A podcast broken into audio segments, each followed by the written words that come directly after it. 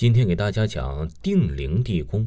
宅男王妃呀，一天电脑突然弹屏了，一张恐怖阴森的地宫图片，掺杂着血红的文字：鬼节游览十三陵，亲临一关七命，狐妖附身于灵异地带。你怕了吗？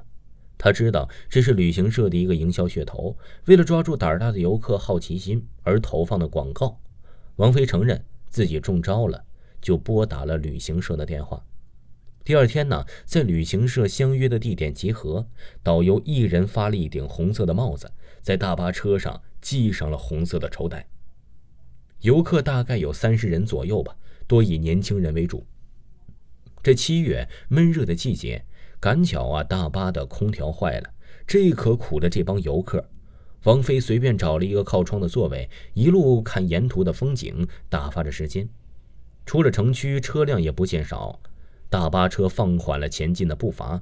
这时候，王菲发现路边的杨树底下有人向她招手。她仔细的看了看，这男人呢，她并不认识。大家看这边，注意听一下。女导游招呼着游客：“咱们这次去的呀，是定陵地宫。自认为体弱多病的叔叔阿姨、哥哥姐姐们就不要进去。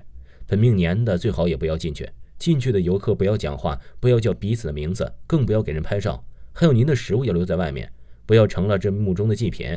您要不避讳这些东西，随便进，反正收您钱了，开心就好。导游一顿告知后，王菲简直认为这是无病呻吟。其中不知道是哪个游客回了一句：“你不知道今天是鬼节，红色招鬼吗？”在场的游客听后啊，都有些议论纷纷。导游听后并没有太大反应。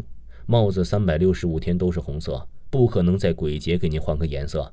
这是咱们的标志，希望您最好带上。关于鬼，我在这条线路上干了好几年了，根本就没有的事儿。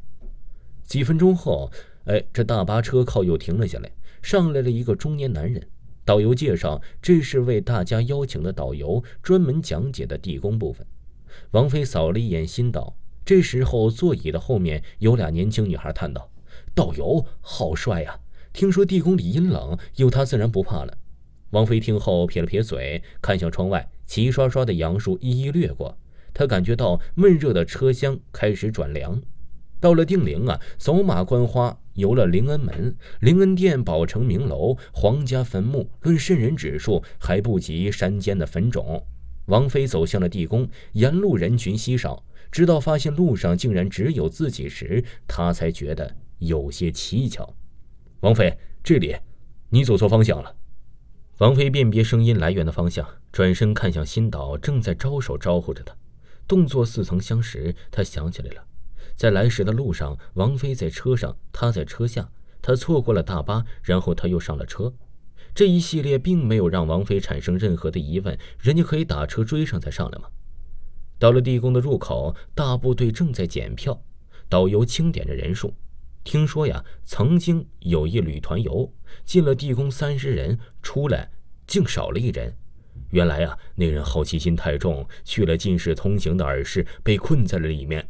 事后那人出来说，与他同行的还有一个团里的人。这随着人流摩肩擦踵的进入地宫，幽暗的灯光下的影子一米来米缓缓向下，阴风扑面，体感渐凉。有人嘴碎，每下一层台阶都要数着数，一层两层的数到十八层的时候，突然之间意识到了什么，不敢再往下数了。听众朋友，本集还有下集，请您继续收听。